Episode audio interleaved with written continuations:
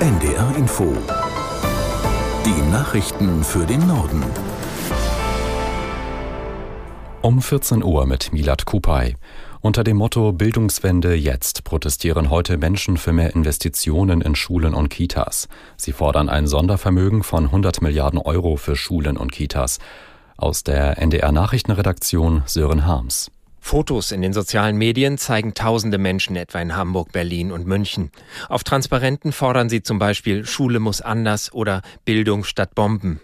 Zu dem sogenannten Bildungsprotesttag aufgerufen hat ein Sozialbündnis von Verbänden, Gewerkschaften sowie Eltern- und Schülervertretungen.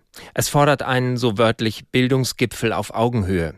Ein Bildungssystem mit Zukunft sei nur dann möglich, wenn rasch viele Lehrkräfte gut ausgebildet würden und massiv in Gebäude investiert werde. Zurzeit mangle es an Aufmerksamkeit für die Bildungspolitik. Lehrerinnen und Lehrer würden allein gelassen mit ihren Aufgaben. Lehrpläne seien veraltet.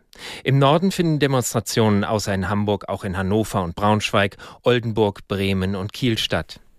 Die Gewerkschaft der Polizei hat den Kurswechsel von Bundesinnenministerin Faeser begrüßt, nun doch stationäre Kontrollen an den Grenzen zu Polen und Tschechien zu erwägen. Zusätzlich müsste das gesamte Grenzgebiet durch Schleierfahndung überwacht werden, sagte Faeser. Aus Berlin Nina Amin. Ihr gehe es darum, pragmatisch zu handeln, sagte Faeser in einem Interview mit der Welt. Ihr Ziel? Schleuserkriminalität stärker zu bekämpfen. Geflüchtete und Migrantinnen zahlen Schleusern viel Geld, damit sie sie illegal nach Europa und nach Deutschland bringen.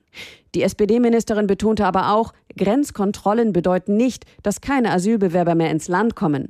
Wenn eine Person an der Grenze um Asyl bittet, müsse der Antrag in Deutschland geprüft werden. Der Bundeswirtschaftsminister und Vizekanzler Habeck hat den Kommunen zusätzliche Unterstützung durch den Bund zugesagt. Viele Städte und Gemeinden könnten Geflüchtete kaum noch und bald gar nicht mehr unterbringen, sagte der Grünen-Politiker dem Redaktionsnetzwerk Deutschland.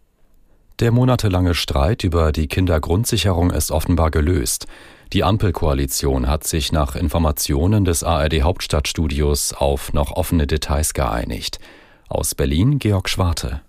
Die Reform, ein sozialpolitisches Aushängeschild der Ampelregierung, war zuletzt unter anderem durch den Widerstand von Finanzminister Lindner, FDP, wieder von der Themenliste des Kabinetts gestrichen worden.